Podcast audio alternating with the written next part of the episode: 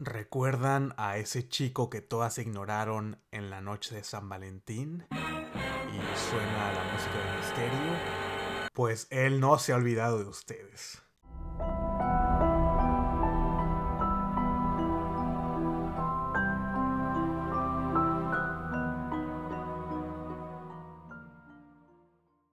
Y con esa trama tan sencilla vamos a revisitar una de mis películas favoritas, se podría decir. Eh, Valentine, del año 2001, también conocida en Latinoamérica como Día de Venganza.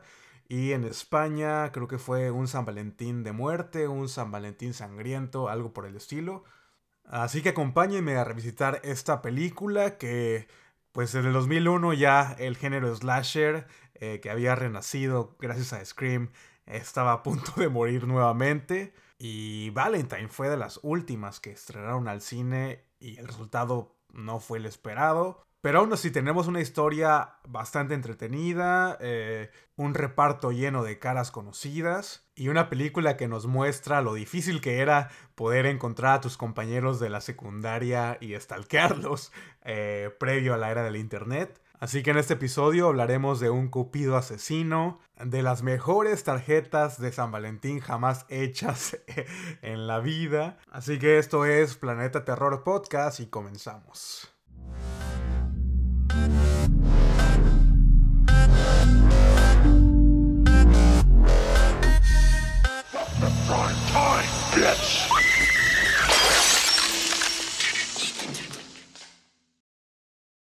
Bien dicen que el pez por su boca muere y hace... De hecho, en el episodio anterior dije que iba a estar tratando de, revisitar películas más clásicas de los 70, de los 80 y miren, nuevamente estamos aquí hablando de una película de los 2000, pero no puedo evitarlo. Eh, estaba revisando hace unas semanas eh, en Twitter, me apareció un, post de alguien y decía que, ya se venía la próxima celebración del 20 aniversario de, Valentine. Y considero que es una gran oportunidad para estarla pues recitándola, reseñándola, eh, viendo qué ha cambiado en estos 20 años en cuanto al concepto, en cuanto a las ideas eh, que se tenían en ese tiempo, cómo ha sido la evolución del género slasher, que justamente yo creo que a partir del 2001, 2002 fue que inició esta transición. El público ya estaba un poco harto de todos estos teen slashers, que copiaban la fórmula de Scream. Y a decir verdad, Valentine eh, lo hace también. Pero considero que tiene elementos que son importantes resaltar. Estamos hablando de una película protagonizada en su mayoría por mujeres. Una que otra recae en estos clichés de, las víctimas. Pero en general tenemos a un reparto bastante sólido, un diseño de asesino que funciona bastante, o al menos a mí me, me gusta mucho y cómo es que casi todas las muertes tienen que ver con la cultura de San Valentín o que tienen relación directa con los querubines, con el cupido. Hay momentos de tensión, de suspenso, hay muertes originales, unas no tanto. Pero lo que más me gusta de esa película es el equipo que está detrás. Jamie Blanks, el director de Leyenda Urbana, otro slasher noventero. Siento que hace un excelente trabajo trayendo... E, él sabe lo que el fan del género slasher quiere y está plasmado tanto en Leyenda Urbana, está plasmado en Día de Venganza. Un slasher en su máximo esplendor. De esos que junto con los personajes de la película va sospechando de todos. Es como un juego interactivo de, de Clue para dar con la identidad del asesino al final de la película. El body count es alto y sobre todo darle originalidad a cada una de las muertes. Que te preocupes por los personajes, pero a la misma vez los odies y los quieras ver muertos en pantalla. No sé, a lo mejor estoy loco, pero siento que Día de Venganza cumple con todos estos elementos que personalmente a mí me gustan es lo que yo disfruto, es lo que yo he disfrutado desde, desde los noventas. Y es una fórmula bastante sencilla. Y entiendo, no a todos les gusta, pero eso no le da ni le quita mayor relevancia. Grandes franquicias se han hecho de fama internacional gracias a esta fórmula. Y siento que últimamente se ha menospreciado al slasher. Se le ha catalogado como lo fácil, ¿no? Para asustar. Pero créanme que no lo es. Eh, los invito a que, no sé, vean algún documental, algún detrás de cámaras de cualquier película slasher en el que se pueda apreciar eh, lo que es desde el diseño del asesino, el diseño de la máscara, la importancia de la musicalización, uso de prostéticos y hasta las actuaciones de estos actores y actrices que pasan horas y horas filmando una sola escena y en las que no se tiene que perder este reflejo de estar en una situación de miedo, de terror. Pero bueno, ya, ya me estoy saliendo mucho del tema, ¿ok? Día de Venganza del año 2001 y como en cada episodio anterior tengo anécdotas con, cada una de las películas que he reseñado y Valentine no es la excepción. Si pudiera tener el registro de, de las veces que renté esta película en el videoclub, estoy seguro que gasté una cantidad bastante exagerada de dinero rentando una y otra vez en lugar de haberla comprado. Pero bueno, en no sé, 2001, 2002 era, al menos para mí era bastante difícil poder conseguir películas en VHS, no las vendían en cualquier lado. Y si esta cinta la renté por primera vez, creo que estaba, estábamos de viaje eh, en casa de unos primos y fuimos al videocentro que estaba cerca de, de, su casa, la rentamos, obviamente yo la escogí y recuerdo que para el final de la película nadie la estaba viendo más que yo. Esto es súper común, me ha pasado muchas veces. Pero por alguna extraña razón, eh, a Día de Venganza a nadie le gustó. ¿Será que es una mala película? ¿O que mis primos tienen gustos básicos? Pero si después de esa primera vez, yo creo que la he de haber rentado, no sé, algunas tres veces, cuatro veces. Y luego cada vez que la pasaban en la tele la veía. Nunca la pude conseguir en, DVD ni en VHS. De hecho, fue apenas que la compré eh, en esta edición especial de Shout Factory. Una edición que vale mucho la pena, la verdad. Tiene una impresionante cantidad de material extra hay entrevistas con, con Denise Richards, con Jessica Caulfield, con Merle Shelton, eh, entrevistas nuevas, actuales, donde están diseccionando cada una de las muertes. Hay una entrevista con los escritores de más de una hora y vale, vale mucho la pena, la verdad. Si tienen la oportunidad de conseguirla, mm, háganlo, cómprenla. Eh, yo creo que es una edición que, merece mucho eh, estar en su colección si es que son fans de, la película.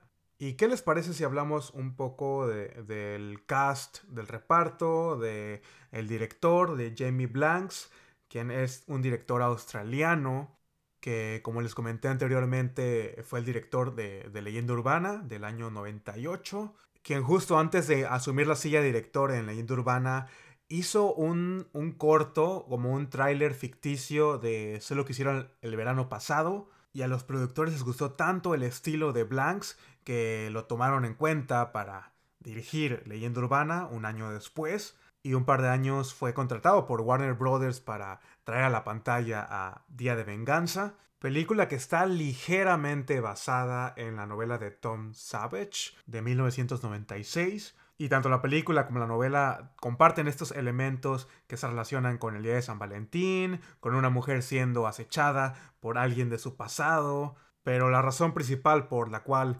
eh, Warner Brothers compró los derechos de autor fue para el título de la película. Y sin duda Jamie Blanks tiene ese don especial de hacer sentir a todo el equipo, la producción, los actores, actrices, como parte de una familia es todo un personaje, es carismático, se inspira mucho en los clásicos del cine de terror y al igual que a lo mejor tú que me estás escuchando, yo, eh, es un verdadero fan del género, del género slasher. Es alguien que disfruta lo que hace, se apasiona por su trabajo y está involucrado en cada uno de los detalles de sus producciones.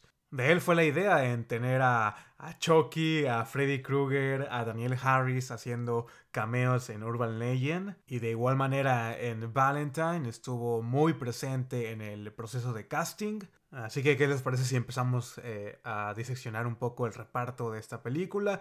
Como les decía, un reparto lleno de caras conocidas, caras eh, famosas de los 90 y de principios de los años 2000, eh, interpretando a estas cinco chicas protagonistas que serán acosadas por un enmascarado asesino. Tenemos a Denise Richards en el papel de Paige y Denise Richards es el rostro yo creo que más conocido de todo el reparto. Fue una chica Bond en el año 99, estuvo en Wild Things, estuvo en Starship Troopers y creo que hasta la fecha Día de Venganza es la única película de terror que ha hecho.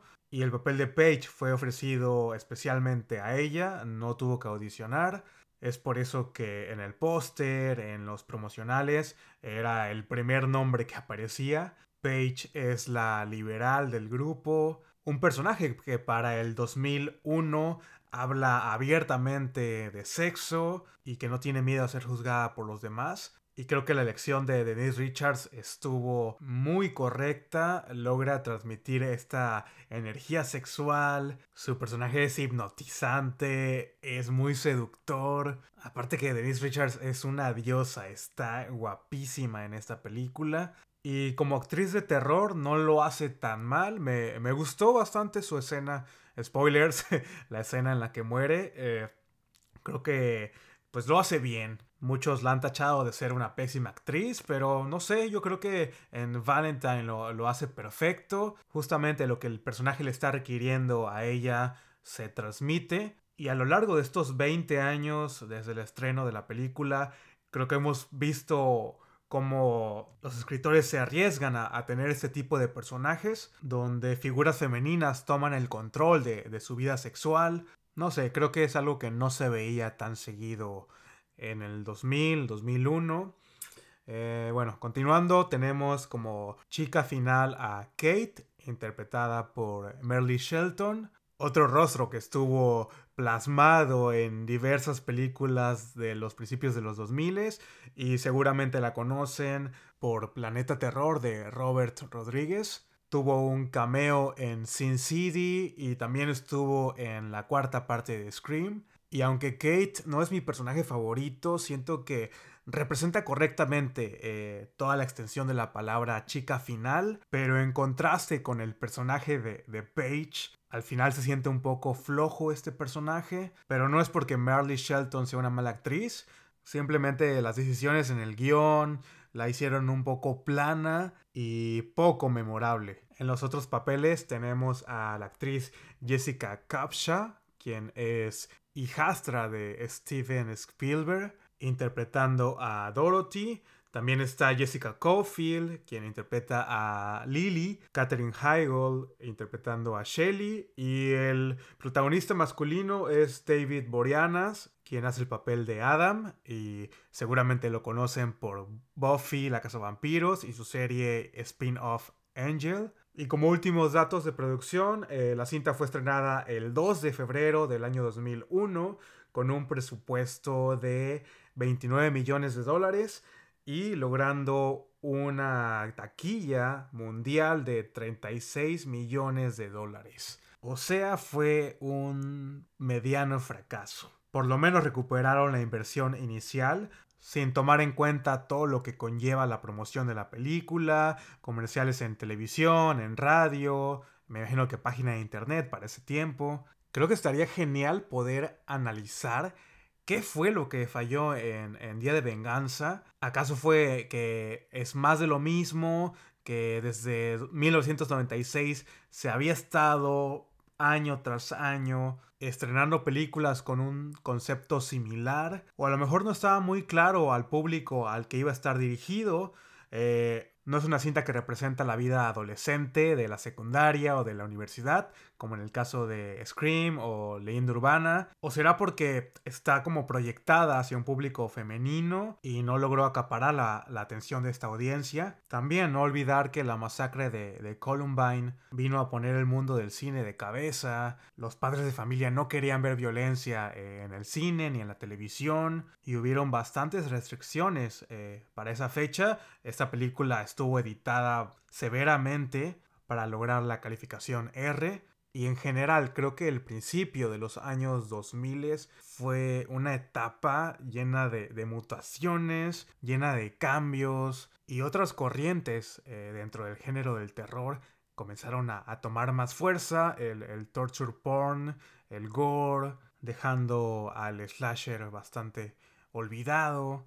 Aunque considero que sí, sí era necesario, era necesario poner una pausa, eh, cavilar un poco sobre el futuro de, este género y esperemos que próximamente haya un renacimiento, un tercer renacimiento del género. Actualmente las series de televisión son las que se están arriesgando a atraer nuevamente el slasher y considero que ha funcionado. Y justamente así como nosotros eh, que crecimos con estas películas, viéndolas, amándolas, odiándolas, la futura generación de directores y directoras van a poder hacer algo creativo, novedoso y sobre todo que tenga éxito en, en estos próximos años.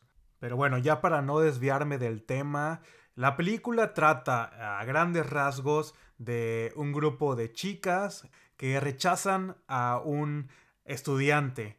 Ya saben, el típico nerd, inadaptado social, entre comillas, durante el baile de San Valentín. Y dentro de este grupo de amigas hay una chica que no se siente bien consigo misma, tiene baja autoestima porque pues es gorda y es la única que acepta bailar con este, con este chico, Jeremy Melton. Sin embargo, un grupo de jóvenes descubren a Jeremy y a Dorothy besándose, empiezan a molestarlos a ambos y Dorothy, entrada en pánico, miente y dice que Jeremy la estaba acosando, así que este grupo de jóvenes lo golpean y lo desnudan frente a todos en el baile y este chico termina en un reformatorio a consecuencia del ficticio abuso sexual al que sometió a Dorothy y 13 años más tarde seremos testigos de, la venganza de Jeremy Melton hacia este grupo de, cinco chicas. Y antes de pasar a la parte en la que resumimos eh, la película,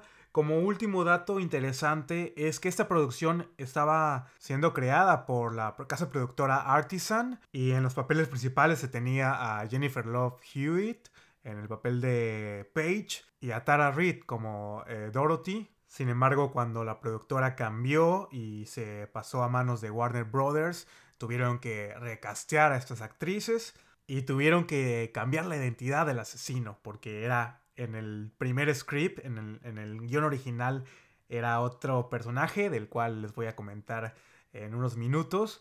Y no sé, por mucho que me gustan estas dos actrices mencionadas, eh, creo que el cast está perfecto. Tanto Denise Richards como esta Jessica Capshaw. Mm, no sé, es, eh, con ella tengo problemas, pero es más el, personaje en sí. Y tiene mucho que ver con estos cambios en, el guion. Eh, pero bueno, ya, ya vamos a empezar entonces. Si no han visto la película, es un excelente momento para pausar este podcast. Así que corre a rentarla. No sé si esté disponible en alguna plataforma.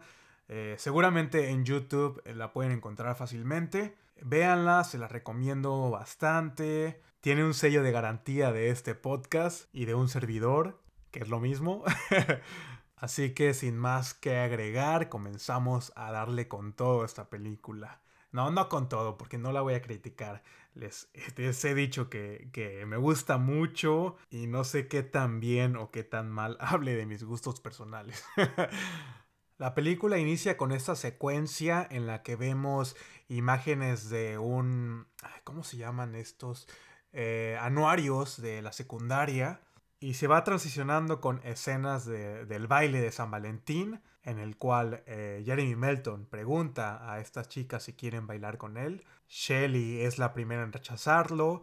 Después Lily, quien le dice así como que, uh, qué asco bailar contigo. Después se dirige a Paige, quien le comenta que prefiere ser quemada viva antes de bailar con Jeremy. La cuarta es Kate, quien no le niega el baile, simplemente le dice que más tarde va a bailar con él. Y su última opción es Dorothy, quien es esta chica con sobrepeso, que no la está pasando bien en, en este baile, está sentada solita en las gradas y vemos cómo su rostro cambia cuando Jeremy se acerca a invitarla a bailar. Lo que más gustó de esta escena es el parecido que, hay entre las actrices, entre las jóvenes actrices que interpretan a, las niñas y el cast adulto. Díganme si no, Paige y Dorothy son idénticas a sus personajes en versión adulta.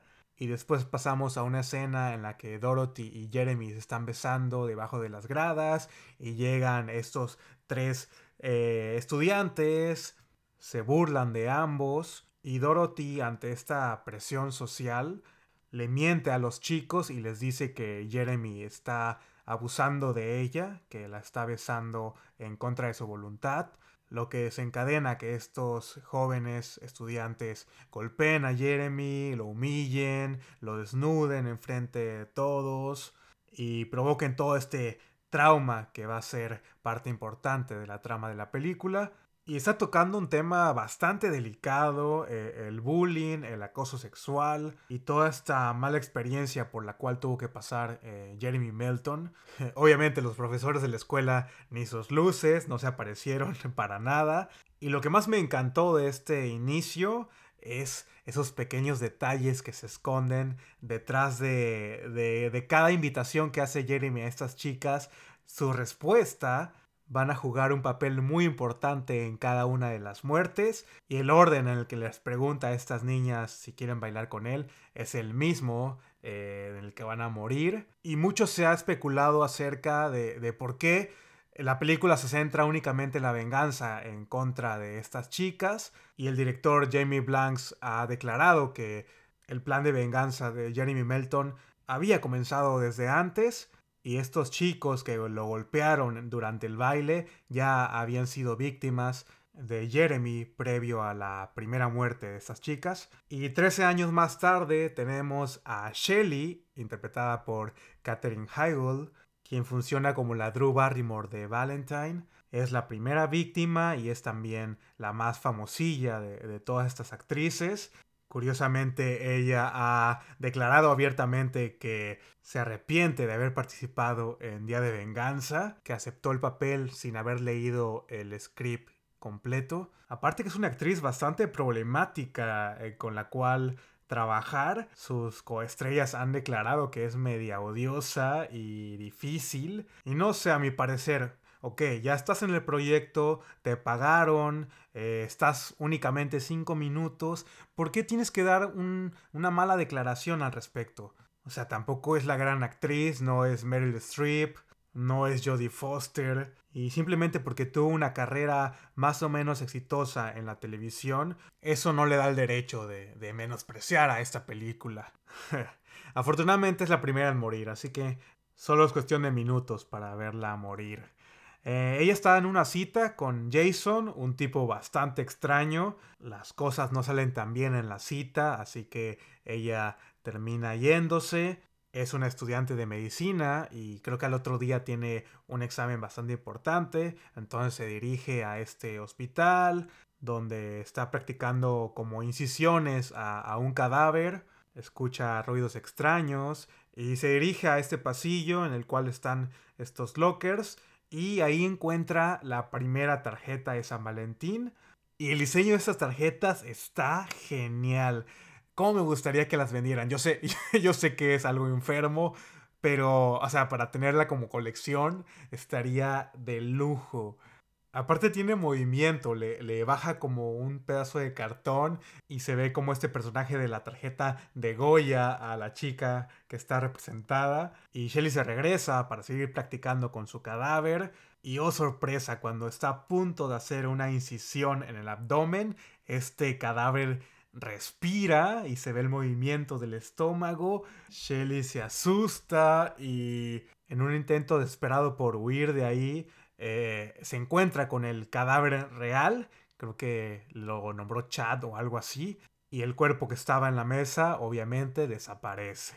Shelly trata de huir, pero las puertas están cerradas. Shelly corre hacia una parte en la que hay como unas cortinas blancas y es sorprendida por el asesino. Shelly le entierra creo que un bisturí en la pierna y sale corriendo. Se dirige a un pasillo en el cual Todas las puertas están cerradas, con excepción de la última. Y en este cuarto hay cadáveres en bolsas negras de lado y lado por todo lo a largo del pasillo. Y en lo que Shelly se esconde en este cuarto eh, vemos un excelente shot de este asesino con la máscara de, de, Cupido caminando por este pasillo.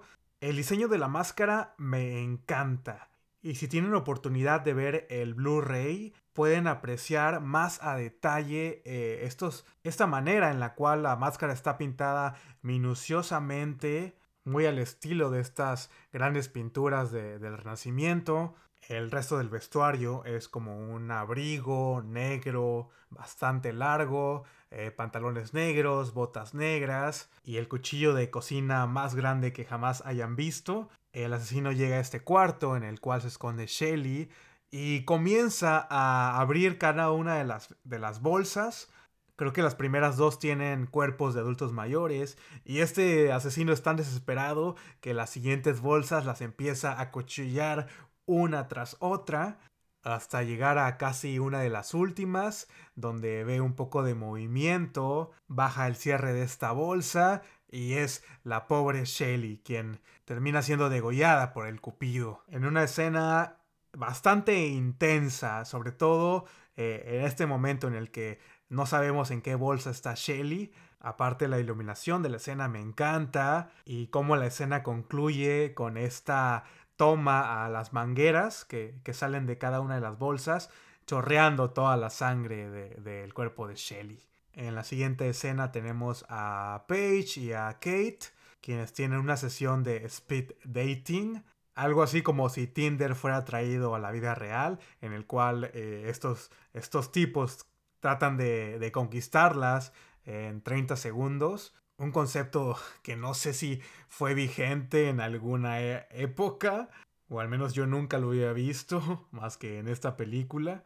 Y durante esta escena bastante rara conocemos que Kate está como en una relación tóxica con David Boreanas, quien tiene problemas con el alcohol. Y también conocemos que a Paige no le importa bajarle el ligue a sus amigas cuando en una cita de estas express muestra mayor interés por, por la cita de, Kate. Eh, creo que el personaje es Brian, a quien solo lo menciono porque tiene un papel más o menos importante eh, a lo largo de la película. Creo que la idea está muy clara de, que sospechemos de cada uno de los personajes masculinos de esta película.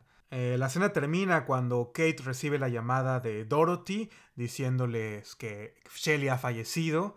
Al día siguiente se reúnen en el, funeral de Shelly y somos introducidos al reparto restante, a Lily, eh, interpretada por eh, Jessica Caulfield, a Dorothy por Jessica Capshaw y a David Boreanas, quien es Adam.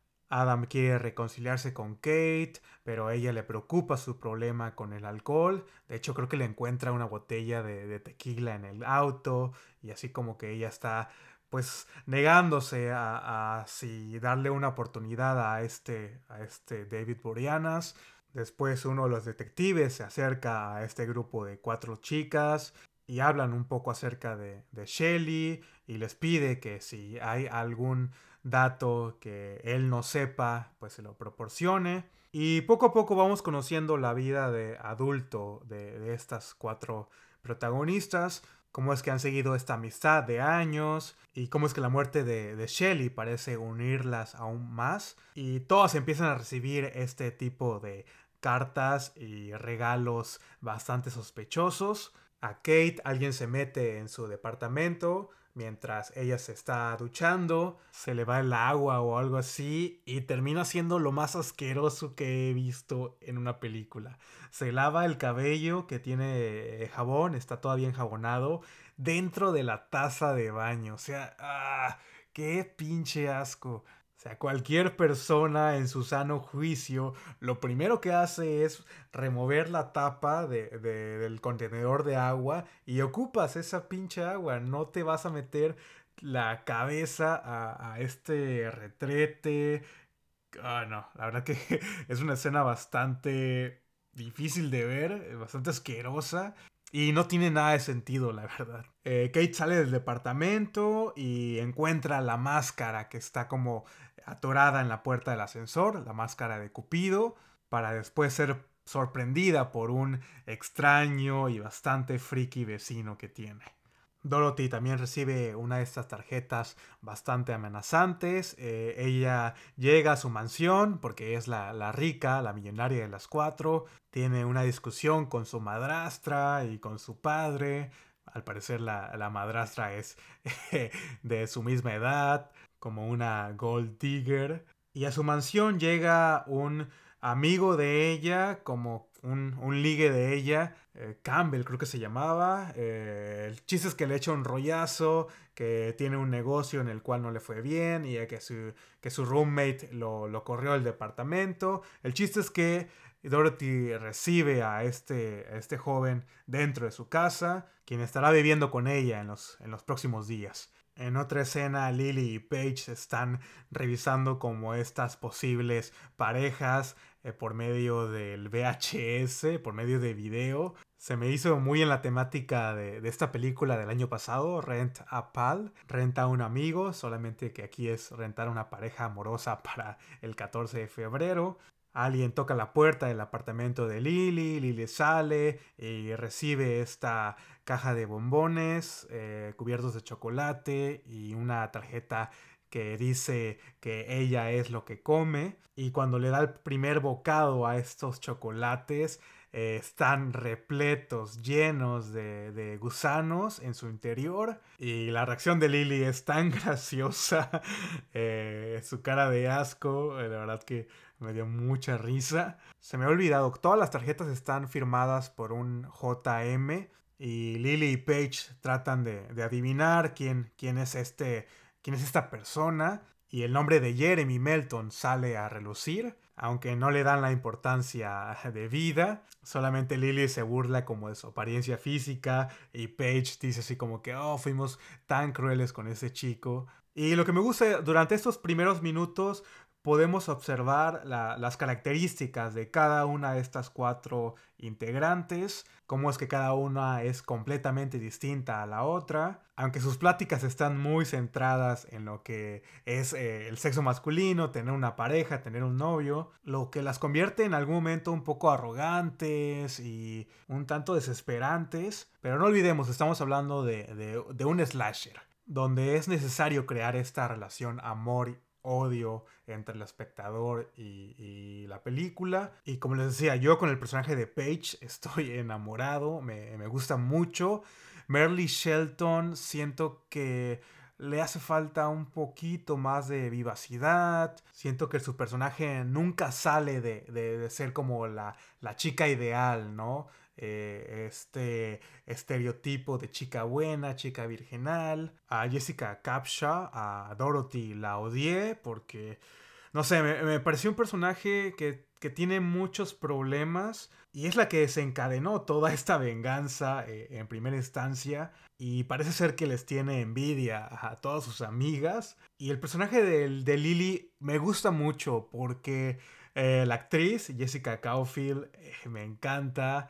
A lo mejor la ubican eh, por su papel en Leyenda Urbana 2 de Final Cut. Y siento que ella representa correctamente el estereotipo de, la rubia eh, en el género slasher. Y ese es como mi talón de Aquiles eh, en las películas de terror. Y desgraciadamente ella es la siguiente en la lista del asesino, de Cupido. Las cuatro chicas se reúnen en una exhibición de arte del novio de, de Lily en esta exhibición también vemos a Jason, el que estuvo en la cita con Shelly en la escena inicial. Ya saben, para aumentar la lista de sospechosos, también está Campbell, el nuevo novio de Dorothy, a quien Paige no pierde la oportunidad de, de írselo a ligar sin saber que era el novio de Dorothy. Y platicando en esta exhibición, eh, sale a relucir nuevamente el nombre de, de Jeremy Melton y comienzan a platicar cada una de las experiencias que, tuvieron con las tarjetas, con los bombones,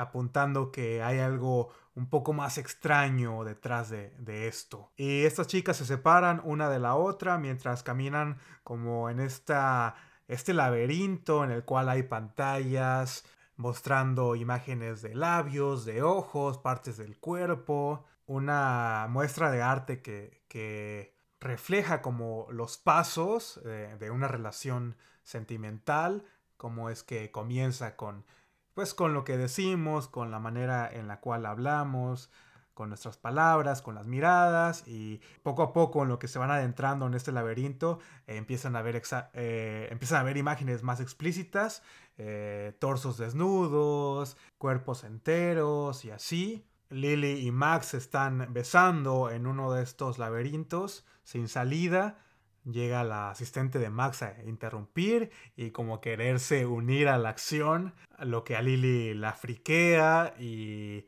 rechaza la propuesta del trío. Empieza a salir del laberinto y vemos cómo estas pantallas se van moviendo misteriosamente hasta que Lily queda encerrada eh, en uno de estos pasillos. Las pantallas van apagándose poco a poco y cuando es delumbrada por una luz extraña, voltea y es atravesada por una flecha en su torso. Lily se queda inmóvil sin poder hacer nada y es atravesada nuevamente por otro flechazo, el cual es tanto su impacto y tanta su fuerza que hacen que rompa una de estas telas en las cuales están proyectando las imágenes y se abra como una puerta en la parte de atrás. Y el tercer y último flechazo ocasionan que Lily caiga muerta eh, en un contenedor de basura, siendo esta, ah, no sé si sea mi favorita de, la película, mm, a lo mejor no es mi favorita, pero sí me pareció la más original de, todas, sobre todo el uso de, la flecha, del arco, siento que está muy ad hoc al, al tema, el cupido sangra de la nariz cada vez que está como una situación de, nerviosismo antes de matar a, Shelly y también antes de matar a, Lily vemos como la sangre chorrea de su nariz y la actriz Jessica Caulfield eh, comentó en una entrevista que viene en el Blu-ray que al momento de recibir los flechazos eh, era como un prostético con imanes pero el impacto fue tan alto que, que, hicieron que la actriz se quedara sin aliento. Es decir, lo que vemos en pantalla, esa reacción que tiene Lily de sorpresa y de miedo, fue completamente real. Y creo que toda esta escena de muerte fue considerada por la revista Fangoria como una de las mejores en la historia del cine de terror, del cine slasher. Y eso es lo que les comentaba, de, de la creatividad que se requiere para darle a cada una de las muertes un, una identidad única. En el caso de Shelly es como todo más suspenso, de saber en dónde está escondida. Aquí fue todo más rápido. Y aunque sí recae un poco en la comicidad, eh, en, la parte en la que ella pues cae de, este edificio directamente al bote de basura. Pero también forma esa parte de saberse reír de, uno mismo, de, de lo que estamos viendo. Y al ser la segunda en morir de este grupo de cinco chicas, Obviamente tenemos que ir decretando a unos personajes secundarios, pero antes de eso, la siguiente escena es en el departamento de policías, donde se aclara toda esta situación con Jeremy Melton. Al, parecer los papás de Shelly reciben una tarjeta o recibieron una tarjeta eh, firmada por Jeremy Melton. El detective les dice que no se sabe nada del paradero de Jeremy Melton. Al parecer sus padres fallecieron en un incendio y que con el paso de los años podría ser cualquiera. Entonces advierte a todas esas chicas acerca de sus parejas eh, sentimentales.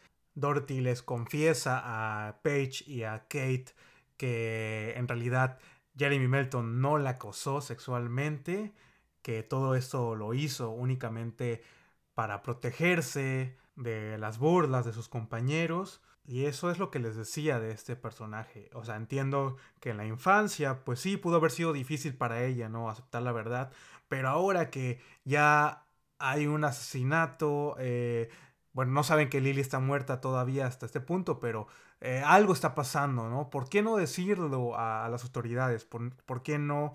¿Por qué seguir poniendo en peligro, ¿no? La vida de, de sus amigas. Obviamente hay una razón suficientemente fuerte para, para que Jeremy Melton haga una venganza en contra de ellas. Y siento que las decisiones de, de, Dorothy en toda la película son las peores, desde el momento en que mete a vivir a alguien a su casa que no conoce, con quien parece tener una relación solamente para aparentar, ¿no? Eh, con sus amigas que ella también es guapa, que ella también puede tener al galán. Entonces sí, es, es como todo esto, este mundo de apariencias y de envidia con sus amigas. Pero enfocándonos en, en, lo que nos importa, que es el terror, eh, la siguiente víctima es el vecino de Kate, quien es sorprendido por el cupido cuando está en el cuarto de Kate robándose su ropa interior, probándosela. El cupido asesino le quema el rostro con una plancha caliente y después lo golpea infinitamente con ella. Kate antes de entrar a su departamento se topa con Adam, con quien intercambia regalos de San Valentín. Adam le regala una paleta de, caramelo y ella le da como una nota, así como que besos y abrazos. No sé la, no sé la verdad qué significa ese, esas siglas, no tengo ni idea porque eh, pues es algo muy anglosajón. Y dentro del departamento es sorprendida por Paige, quien se encuentra ahí. Reciben una llamada del detective para decirles que eh, tienen un sospechoso, Jason Marquette, el mismo tipo del inicio de, la cita con Shelly. Entonces no hay claridad si es Jeremy Melton, si es este tipo Jason Marquette. Y como no hay claridad en el asunto, qué mejor que celebrar el, día de San Valentín con una fiesta a todo lo que da en la casa de, de Dorothy. La chica de las malas decisiones le regala un Rolex a este sujeto que tiene una semana de conocerlo o un mes, no, no recuerdo muy bien el tiempo. O sea, imagínense un reloj Rolex a alguien desconocido. O sea, esta tipa está loca. y la razón es que este Campbell fue interrogado por los policías y ella tiene tanto miedo de perder a este partidazo que pues le regaló un reloj Rolex Luego se acuesta con él y creo que ni siquiera tienen sexo porque es como una escena bastante incómoda en la que se da a entender que él no pudo eh, pues hacer nada con ella.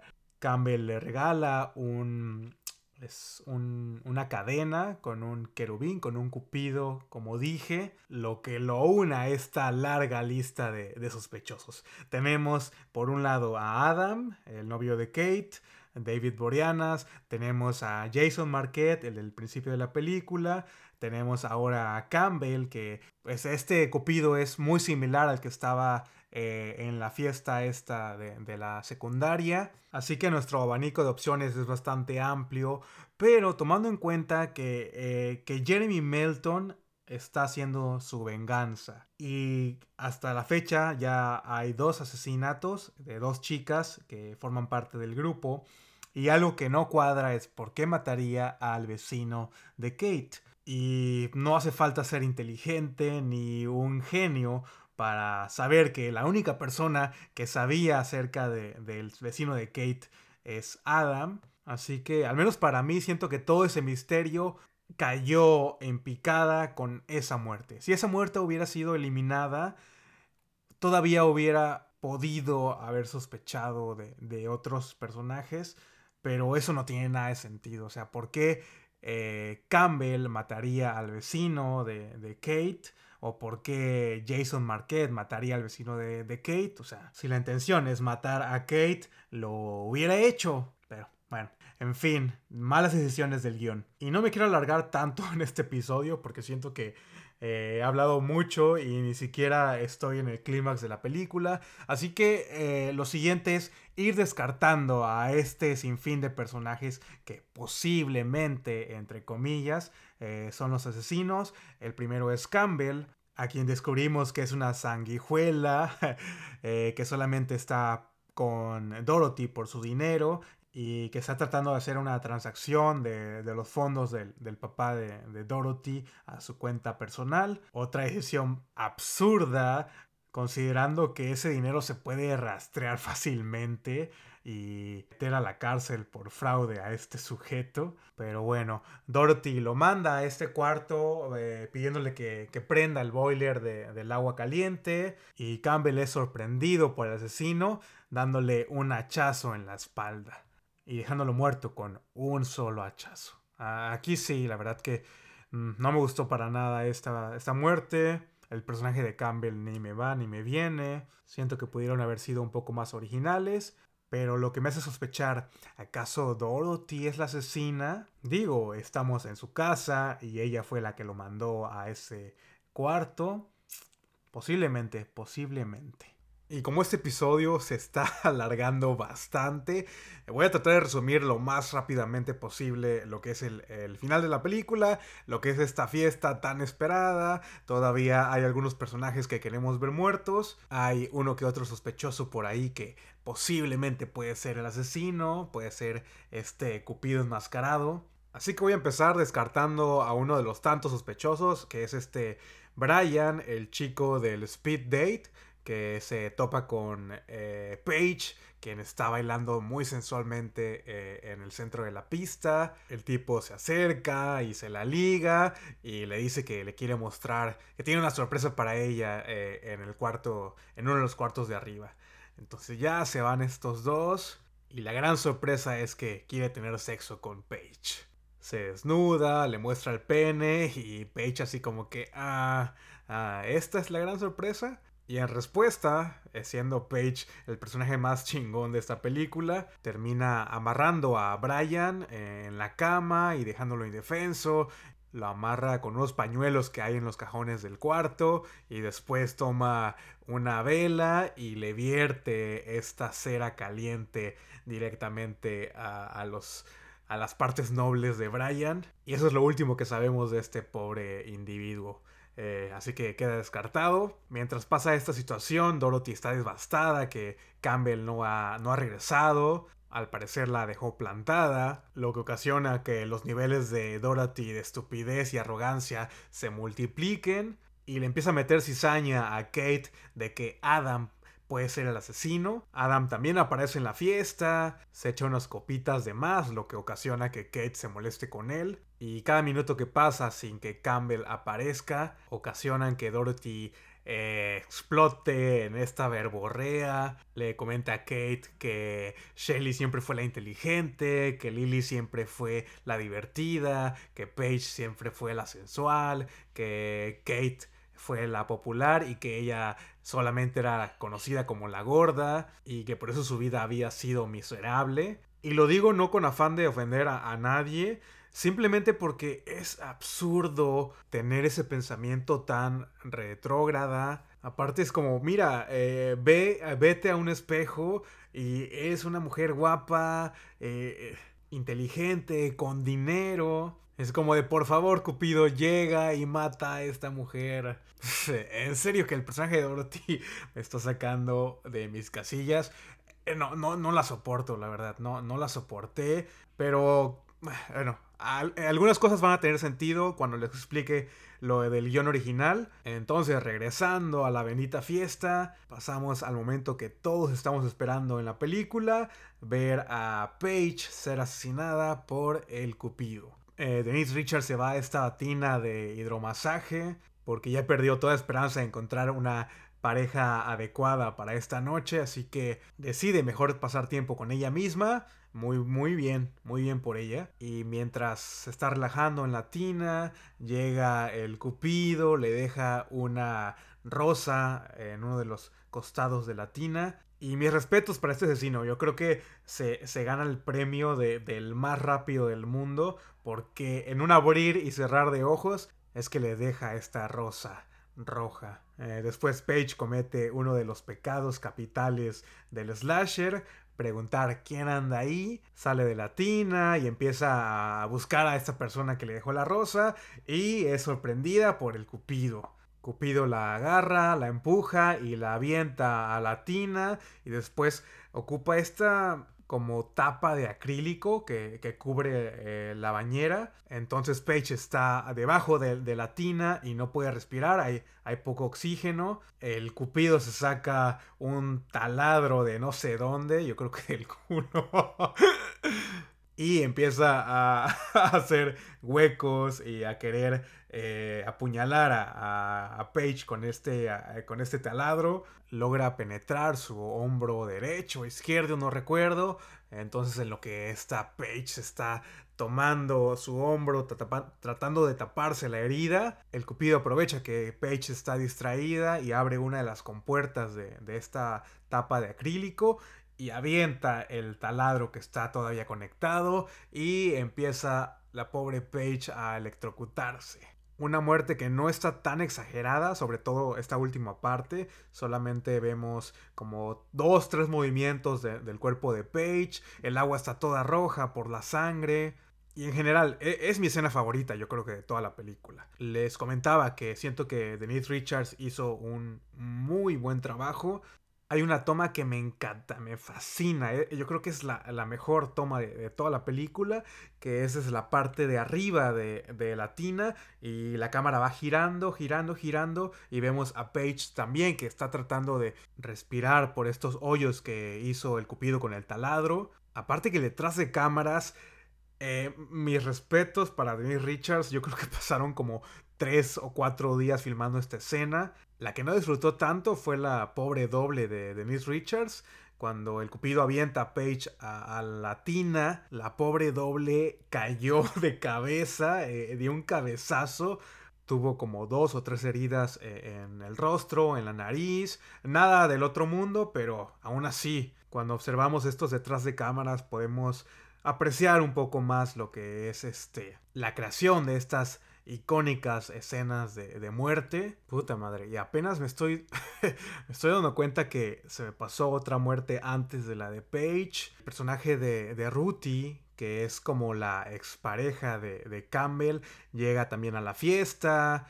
Creo que ni siquiera he comentado nada acerca de ella. A ver, bueno, para hacer un resumen del personaje de Ruthie, al parecer fue víctima de un fraude de, parte de Campbell. Eh, apareció en la fiesta, en, la presentación de arte, donde muere Lily. Y Dorothy los encuentra a Campbell y a, a Ruthie peleando y discutiendo acerca de dinero.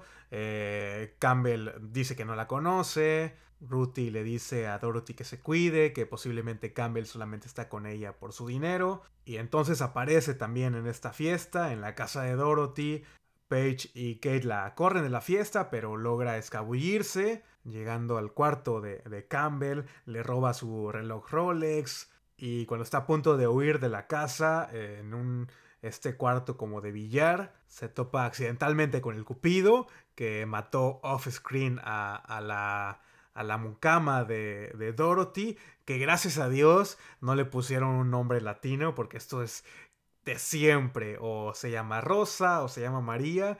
Creo que era algo como Millie, algo así. El chiste es que la pobre sirvienta la mataron off screen. Entonces Ruthie encuentra, eh, ve al cuerpo de, la mucama eh, asesinada el Cupido la persigue por todo este pasillo que llega como a un cuarto de una de sauna. Ruthie se esconde en este cuarto y ahí encuentra el cuerpo de, Campbell. Y la muy bruta, en lugar de quedarse ahí escondida, sale de este, de este cuarto de sauna y es sorprendida por el Cupido que la toma y la avienta en una puerta como de cristal y la decapita con uno de estos cristales que quedaron puntiagudos en la parte eh, inferior. Eh, una mini chase scene, mm, dos que tres buena. Me gusta que este personaje lucha contra el Cupido, le da un buen guamazo eh, con un, estos palos de, de, billar, pero pues simplemente forma parte del body count. No, no tiene mayor relevancia el personaje. Creo que la actriz, um, déjenme ver cómo se llama. Hedy Burres, Hedy, Burres, eh, audicionó para otros papeles, para, audicionó para el papel de, Dorothy eh, y solamente consiguió este papel. Y estoy checando su IMDB y, tiene, hace bastante trabajo de, doblaje eh, de voz. Ha hecho el doblaje. Ha trabajado en el videojuego Final Fantasy, haciendo la voz de Yuna. Mm, no tengo idea, nunca he jugado ese juego, pero pues aquellos que son gamers seguro sí, sí la conocen o sí conocen el personaje por lo menos. Así que ese es otro dato interesante de, este reparto. Y por fin vamos a pasar al desenlace de Día de Venganza, un San Valentín de muerte, Valentine. La muerte de Paige ocasiona que la luz se vaya en todo el edificio. Eh, toda la fiesta huye. En cinco minutos no ves ni una alma. Ni siquiera los del catering, ni los meseros, nadie, nadie. Todo el mundo huyó. Excepto Kate, Dorothy, Adam, que anda por ahí también acabándose todas las botellas que encuentra. Y seguramente Brian, que sigue atado en el cuarto. Y Kate se entera que Lily nunca llegó a, su oficina, a su trabajo en Los Ángeles, al que iba a ir el día posterior eh, que fuera asesinada. Entonces se comunica con el detective, le llaman por teléfono y comienza a escuchar eh, el tono de llamada dentro de la mansión de, de Dorothy lo que la lleva a descubrir el cuerpo decapitado del detective y la nota esta que le dio eh, a Adam como el regalo de San Valentín. Y más claro que el agua no se puede, Adam es el asesino. Kate busca a Dorothy por todos lados y no la encuentra, se topa con Adam, quien le pregunta que si quiere bailar con ella. Ambos bailan en medio de la pista, sin música, sin nada. Y Kate está así como que, oh, tengo miedo que me vayas a herir. Y él dice, no, yo no te voy a herir, siempre te he amado. Algo así, la verdad que no recuerdo muy bien lo que le dice. Kate le da un golpe en los testículos y sale corriendo. Y es momento que Kate cumpla con su rol de chica final y descubre todos los cuerpos que están por la mansión de Dorothy. Ve a Paige muerta en la tina, encuentra el cuerpo de Ruthie eh, que está degollado y decapitado y ensangrentado. Toma una pistola de la oficina del papá de Dorothy y camina por la mansión y hasta que se encuentra con el Cupido en este centro de, la casa de Dorothy. Caen ambos por la escalera. Y para no hacerla tan larga, eh, Adam eh, le dispara al cupido asesino justo antes de que atacara, entre comillas, nuevamente a, Kate. Y aquí es cuando te quedas, mm, a ver, ¿qué está pasando aquí? Si todas las pistas están señalando a Adam como el cupido asesino, ¿qué está pasando? Y la sorpresa de la noche es quitarle la máscara al cupido y revelar que es Dorothy debajo de esa tenebrosa máscara.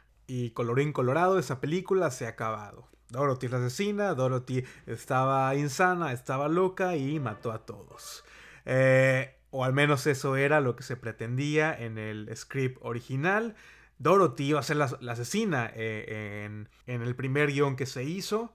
Por eso es que se le dio tanta importancia al personaje. Y efectivamente, en el guion original eh, toda esta ira retenida, toda esta envidia a sus amigas, no la habían dejado descansar durante todos estos años y por eso decide convertirse en una asesina serial. Aparte que se iba a explorar que Dorothy seguía manteniendo una relación íntima con Jeremy Melton. No sé, todo un sinfín de ideas que al final descartaron y decidieron irse con lo más obvio, que es Adam, el, el verdadero asesino. Él es Jeremy Melton tuvo un proceso de 13 años en el cual le hicieron cirugía plástica, se metió al gimnasio, se metió chochos, esteroides, le hicieron una deconstrucción facial tremenda porque si ustedes ven la estructura del rostro de, Jeremy Melton de niño y ven la estructura del rostro del de, actor David Boreanas, es completamente distinta. Así que no tengo ni idea qué fue lo que hizo este Jeremy Melton para para parecerse a David Boreanas, que pase la receta porque yo también quisiera estar igual que él. Aparte de la infinidad de incongruencias, con la estatura del Cupido en la mayoría de las escenas donde está matando a las chicas, la estatura del Cupido no es tan alta.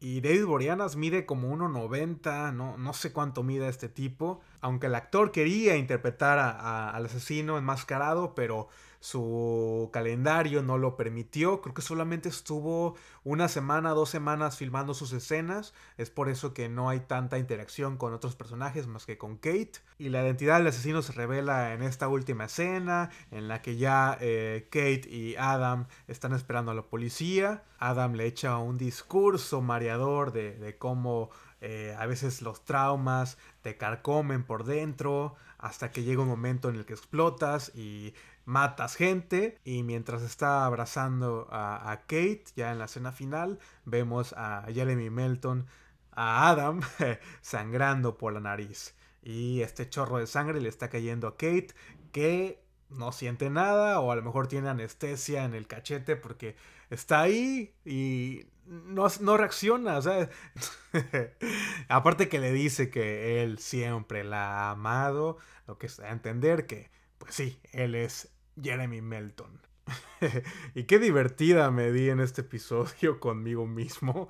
Eh, es más, ni siquiera tengo un guion, casi siempre tengo un guion de, escena por escena. Eh, que luego lo saco de Wikipedia o estas páginas. Y esta película la he visto tantas veces que ni siquiera tuve la necesidad de tener aquí a la mano este, este guion. A lo mejor y por eso se me pasaron algunas escenas no tan relevantes, pero bueno, ni modo. Así que vámonos a opiniones finales con Día de Venganza. Mm, es un slasher bastante decente. Si bien no se asemeja a sus antecesoras del 96 a 2001, sí cumple con, su función de, llevarte por esta montaña rusa de, emociones, de dudas, de pistas falsas, de saber quién es el asesino, será este, será aquel.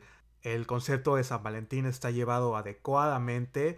Eh, me atrevo a decir que, que mucho mejor que My Bloody Valentine y su remake de, del año 2000, no sé, 2008, 2009.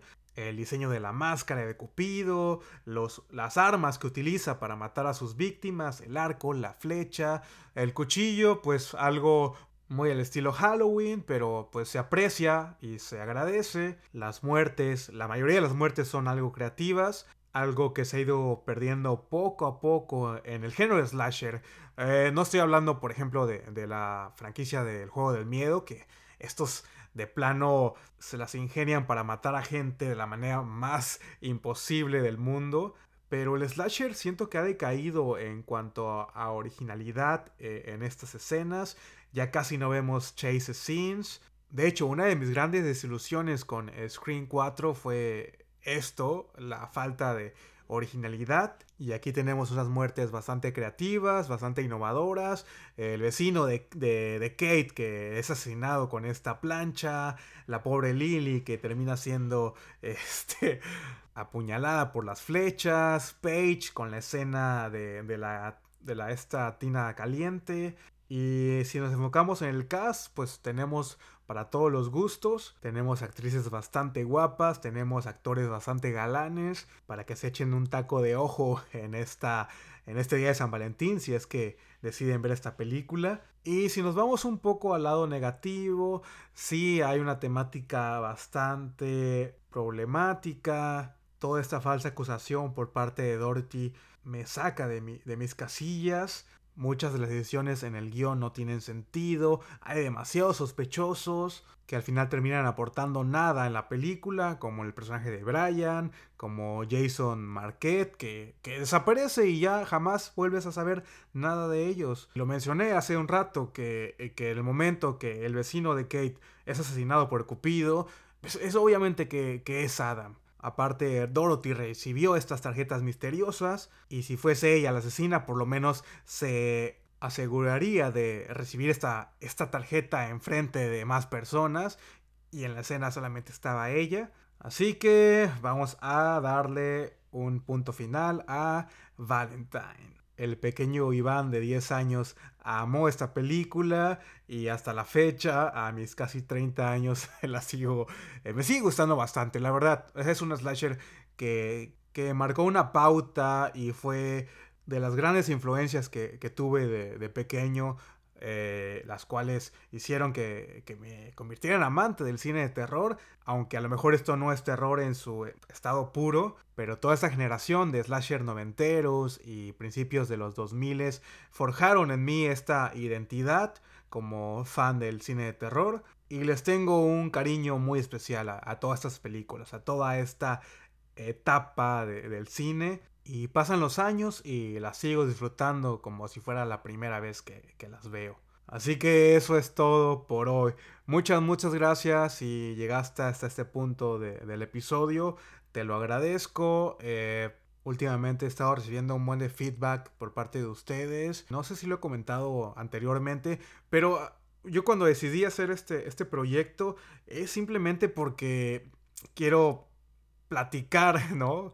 Aunque estoy platicando aquí con la computadora y con un micrófono y no hay nadie frente a mí, pero se siente muy chingón saber que, mis palabras están llegando a otra persona y que a lo mejor está de acuerdo con ellas o a lo mejor está en desacuerdo con ellas, pero existe esta unión, existe este lazo electrónico que nos está uniendo en este momento y en serio que es una sensación eh, muy, muy, muy chida. Y gracias a todos los que se han unido a las redes sociales, en Instagram, Twitter, Facebook. Eh, también estos días estuve subiendo mis episodios a, a Evox. Entonces, si son usuarios de esta plataforma, pues también lo pueden escuchar por allá. Así que me despido. Muchas gracias. Nos escuchamos en el próximo episodio. Un abrazo, un saludo. Bye.